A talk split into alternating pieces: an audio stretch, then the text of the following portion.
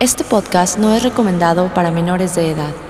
A partir de este momento, lo sobrenatural, lo inexplicable, los misterios sin resolver y la magia de lo espiritual toman control de tu presente para hacernos más conscientes de lo que sucede a nuestro alrededor. Te llevaré de la mano a explorar todo eso que la ciencia no cree, pero que yo sí. Abre tu mente y te aseguro que pasarás un buen rato. Ahora es momento de entrar en ambiente.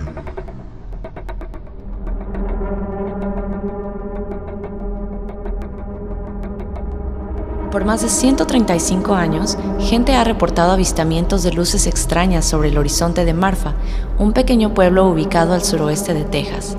Hasta el día de hoy, nadie sabe qué son estas luces y cuál es su origen, y es así como se ha mantenido como uno de los misterios más grandes sin resolver en Estados Unidos.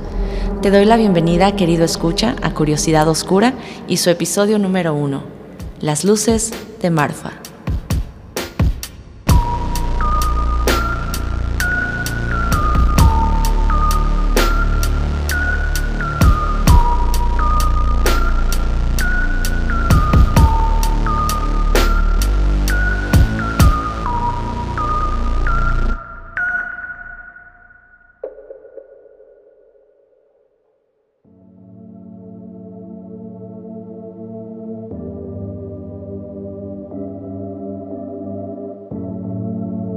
Ubicado a 50 millas de la frontera con México, Marfa es un pequeño pueblo perteneciente al estado de Texas, Estados Unidos. Con apenas una cantidad aproximada de 2.000 habitantes, este pueblo que comenzó a ser popular entre artistas urbanos en la década de los 70 tiene un misterio en particular. Turistas vienen de todas partes del mundo a ser testigos de lo inexplicable.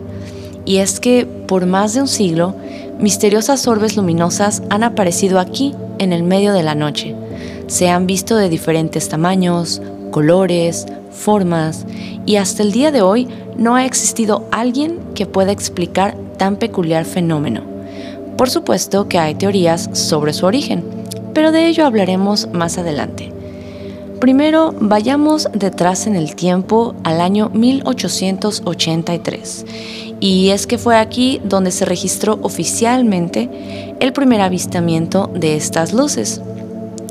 Esto fue por un vaquero llamado Robert Reed Ellison, que se encontraba llevando a su ganado de vuelta a su casa a través del Paso del Paisano, que es un lugar conocido a las afueras de este pueblo, cuando a lo lejos Robert vio algo que parecía ser una luz, y lo cito tal cual él lo describió, bailando a lo lejos en las montañas. O sea, una luz como bailando a lo lejos. Robert pensó que podía ser una fogata hecha por nativos americanos o gente que tal vez estaba acampando por la zona. Así que, sin más, se fue a su casa y al día siguiente, para quitarse esa curiosidad que le dejó esa luz que había visto en la noche anterior, fue hacia donde la había visto y bueno, se llevó la sorpresa de no haber encontrado rastro alguno, ni de humanos, ni de nadie que hubiera podido haber hecho dicha fogata que él había visto la noche anterior. O bueno, esto fue lo que Robert había pensado que era, una fogata. Esto pues claro lo dejó bastante asombrado e incluso asustado, así que su anécdota la comenzó a contar en el pueblo. Y fue así como dio con el testimonio de otros habitantes que también resulta que ya habían visto estas luces anteriormente y que tal vez por miedo a ser juzgados, pues no habían querido compartirlo con nadie más. Digo, también estamos hablando de los años 1880, en donde la gente era más conservadora, en el, en el cual si tú expresabas tu opinión o si tú hablabas de algo que fuera fuera de lo normal, entonces ibas a ser señalado como un loco o tal vez pues simplemente tu opinión no iba a ser escuchada o tomada de la misma manera como tal vez lo sería ahora. Creo que es entendible que de eso no se hablara antes hasta que Robert sacó el tema a conversación. Ahora, dos años después del primer avistamiento oficial hecho por Robert, en 1885, dos personas llamadas Joe y Anne Humphreys, espero haber pronunciado bien el apellido, también fueron testigos de estas luces y ambas historias, tanto lo que le sucedió a Joe y Anne como la historia de Robert, fueron incluidas en un libro llamado Historias de Marfa y el Condado de Presidio, Texas, el cual fue publicado en ese mismo año, en el 85. Y bueno, una vez que se le da más propaganda a los testimonios de estas tres personas, que tuvieron esta experiencia con las luces, pues claro que se empezó a volver un poco más popular este asunto, empezó a captar la atención de muchas más personas y ya no solamente dentro del pueblo de Marfa, sino fuera también. Y bueno, es así como este tema ya comienza a ser un poco más común, empiezan a relucir más avistamientos entre habitantes, esto ya se vuelve básicamente una cosa pues bastante interesante de qué hablar sobre el pueblo de Marfa. Eh, en la zona en donde se veían estas luces era básicamente al sureste del pueblo de Marfa. Esta parte, que como ya mencionaba, es conocida como el Paso del Paisano, a lo lejos es donde se encuentran las montañas de Chinati. Y bueno, el pueblo de Marfa, antes de todas estas Ah, luces y toda esta situación con ellas, se consideraba como un pueblo que pues ya estaba o que podría haber muerto. ¿Y a qué me refiero con esto? No de una mala manera, sino que Marfa era un pueblo muy pequeño. Tengan en consideración que 2.000 habitantes es pues no mucho para mantener un pueblo en evolución y más siendo un pueblo que está entre el medio de las montañas, en algún lugar remoto en Texas. Entonces aquí no había mayor atracción realmente. Eh, hasta que en el año de 1986 Marfa tiene la idea de inaugurar su primer Marfa Lights Festival o el Festival de las Luces de Marfa. Y bueno, esto hizo que el turismo hiciera el nombre del pueblo conocido a nivel no solamente nacional, sino también internacional. Bien saben que hay muchísimos amantes del tema de los UFOs y de lo paranormal. Entonces imaginen las ganas y las ansias que tenían muchísimas personas de todas partes del mundo a poder ir a visitar el pueblo de Marfa y poder investigar con sus propios ojos, con sus propios recursos, qué es lo que estaba causando todo este fenómeno del que se estaba hablando. Y es así que en el año 2003 se crea el Marfa Lights Viewing Area, o el área de avistamiento de las luces de Marfa, que es un espacio a un lado del camino a las afueras del pueblo que cuenta con miradores para que si tienes mucha suerte puedas ver más claramente estas luces. Y es que realmente no hay manera de predecir cuándo o en qué momento estas luces van a aparecer se tiene un promedio estimado de que estas luces logran avistarse alrededor de 20 a 30 veces en el año. Entonces, para la gente que logra verlas es un momento realmente de mucha suerte. Y hay un patrón curioso. Estas luces, cuando la gente las ha llegado a ver, sucede mayormente cuando se mete el sol en un atardecer o en un amanecer cuando el sol apenas está saliendo. Esto es un curioso factor a tomar en cuenta, porque si solamente es cuando el sol se oculta y cuando el sol sale, debe de haber algo en especial en este momento del día que haga que estas luces aparezcan, ¿no creen? En fin, hablemos un poco más de estas luces. ¿Cómo son? Bueno, para muchos testigos las describen como del tamaño de bolas de básquetbol aproximadamente y se les ve parpadeando mientras van como levitando sobre los campos. Han sido vistas de varios colores, siendo incluso rojas o a veces azules, amarillas, rosas o incluso blancas. Y muchas de estas luces cuando aparecen, eventualmente esto es muy interesante. Cuando se llegan a avistar estas luces, algunas de ellas se dividen en varias y siguen levitando o bailando como la gente lo describe. O hay veces que incluso cuando estas luces llegan a aparecer parpadeando o levitando en diferentes partes, eventualmente terminan uniéndose.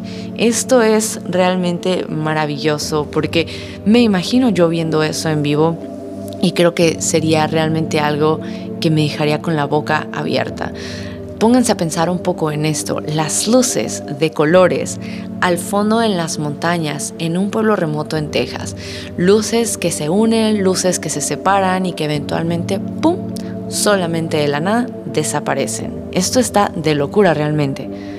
Y por supuesto, al igual que yo, muchas personas alrededor del mundo se preguntan, ¿qué pueden ser? Se ha teorizado bastante sobre esas luces. Se dice que podrían ser incluso fantasmas de conquistadores o que pueden ser ovnis y para los más escépticos que solamente es el reflejo de las luces de los autos que van manejando a través de la autopista y que bueno pueden reflejar a través de las montañas y dependiendo del clima que haya en ese momento o tal vez de la temperatura que salga de la tierra es que estas luces se pueden ver de diferente manera en ciertas épocas del año. Y esta que es la primera teoría acerca del origen de estas luces, pues bueno, simplemente se queda como eso mismo, como una teoría más. Y es que realmente tiene que haber algo realmente muy específico para que esta teoría pudiera ser válida, porque ¿cómo es posible que siendo un lugar árido, en donde hace bastante calor, simplemente haya ciertos factores que permitan que 30 veces al año se vean estas luces? Ahora, yo realmente no considero esta teoría muy válida. Digo, los carros, a pesar de que no es muy concurrida la autopista, estoy segura de que al menos ciertos carros sí deben de pasar al día, pero este avistamiento de estas luces solamente es de 20 a 30 veces por año, entonces no veo que haya muchas variantes en el paisaje para que este fenómeno solo suceda por las luces de algunos carros. Entonces, de inicio, esta teoría, pues yo no le voy mucho a ella, pero continuemos con las siguientes, que son interesantes. Por ejemplo, esta teoría de la que vamos a hablar ha sido planteada por el escritor y productor estadounidense Brian Dunning, que cabe recalcar que su trabajo está enfocado en la ciencia y en el escepticismo mayormente. Y él mencionó que estas luces son la consecuencia de una ilusión óptica solamente, que esta es causada por lo que ya mencionábamos un poco anteriormente, por el choque de capas de aire frío y caliente, y debido a la altitud también en la que se ubica este pueblo de Marfa, que es 4.688 pies, o en metros que serían 1.429 sobre el nivel del mar. Ahora, hay un dato importante que yo considero válido, que se lo voy a dar como bueno al señor Brian Dunning, y es que hace referencia al hecho de que en esta área de observación que se creó para poder admirar más claramente las luces, fue construida al lado de la carretera US 90, en donde se solían entrenar pilotos de la Fuerza Aérea de los Estados Unidos entre los años 1942 hasta 1947. Si se entrenaron pilotos por tantos años en esa área, ¿Cómo es que no se sabe ni se tiene registro alguno de estos avistamientos por su parte? ¿O simplemente algo que ellos pudieron haber observado mientras piloteaban? Cualquier cosa. Pero me gustaría agregar también a esta teoría un pequeño dato. Si bien sabemos que al gobierno de Estados Unidos le gusta silenciar mucho este tipo de avistamientos, cuando suceden fenómenos ovni que incluso son vistos por cientos de personas simplemente si el gobierno de Estados Unidos o la ciencia no aprueba fidedignamente estos sucesos, entonces significa para los seguidores de la ciencia que no existen y que pudieron haber sido cualquier otra cosa menos ovnis. Entonces hay que ver todas las cosas que hicieron callar a los militares o cualquier otra persona del gobierno que no permitieron que pues estos avistamientos salieran a la luz y que solamente los limitaban a hacer su trabajo. Y pues pudo tal vez haber sido este el caso, no lo sabemos, pero bueno. Ahora pasemos a la siguiente teoría, y es que esta fue lanzada por la Universidad del Estado de Texas. Para esto, el equipo de dicha universidad acudió al Marfa Lights Viewing Area y por 20 días consecutivos instalaron un espectroscopio que grabó un número considerable de videos de estas luces, concluyendo así que las luces pudieron haber sido confundidas con luces de origen desconocido para que en cada uno de los casos que fueron grabados se pudieron fácilmente explicar como luces de automóviles o fogatas pequeñas. En conclusión, pues básicamente la universidad no llegó a nada. Nada concreto y quedamos en las mismas. 20 días de grabaciones por una universidad que tenía más recursos y terminaron diciendo que esto es provocado por fenómenos desconocidos. Por favor, dime algo que no sepa. Gracias, Universidad de Texas. Y bueno, antes de concluir con este tema tan misterioso y para finalizar, me gustaría compartirles un dato curioso. Y bueno, es que resulta que por el año de 1955 el actor James Dean se encontraba en el pueblo de Marfa debido al rodaje de la película Giant. James Dean se hospedó en el Hotel Paisano, que de hecho tiene una vista perfecta hacia las montañas de Chinati y hacia el paso del paisano, claramente. Entonces, desde su habitación, él podía admirar las luces claramente y él se obsesionó con estas luces. Realmente lo dejaron bastante asombrado. Pero bueno, James Dean murió en un accidente trágico automovilístico poco después de haber dejado Marfa. ¿Creen que pudo haber sabido algo? ¿O tal vez sabía demasiado de algo? ¿No creen? Y bueno, es así como llegamos al final de este episodio. Yo les agradezco muchísimo que se hayan quedado hasta el final conmigo, que hayan compartido este tema que realmente me apasiona mucho. Y de igual forma, todas las imágenes o información relacionada a este tema yo las voy a compartir en redes sociales. Pueden seguir a Curiosidad Oscura en Instagram o en Facebook. Y de igual forma, eh, ustedes pueden mandarme por correo electrónico si tienen alguna sugerencia de algún tema que les gustaría que yo pudiera hablar o incluso algún comentario para mí pueden obtener ese correo electrónico en la descripción de este podcast o de igual forma en redes sociales en la biografía lo pueden encontrar. También me encantaría mucho, mucho leer sus experiencias si tienen alguna que quieran compartir conmigo. Yo soy un amante de todos estos temas, no les puedo decir qué tanto me encanta leer y leer al respecto, así que esperen mucho, mucho contenido aquí en Curiosidad Oscura porque la curiosidad no se acaba. Y no me voy sin antes recordarles que Halloween no es solo una fecha en el calendario.